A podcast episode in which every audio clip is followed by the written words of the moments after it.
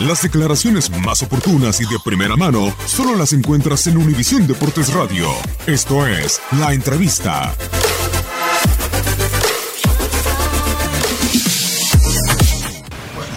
Preocupado siempre estoy. Preocupado en mejorar las cosas.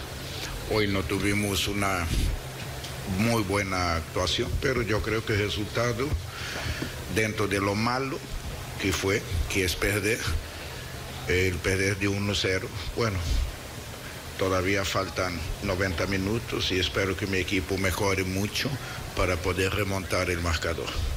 El desempeño no es eh, muy bueno porque también no es querer excusarme en nada, pero la cancha no propicia un cierto tipo de fútbol que nosotros practicamos. La cancha es, como dije anteriormente, y sigo pensando lo mismo y compruebo el día de hoy.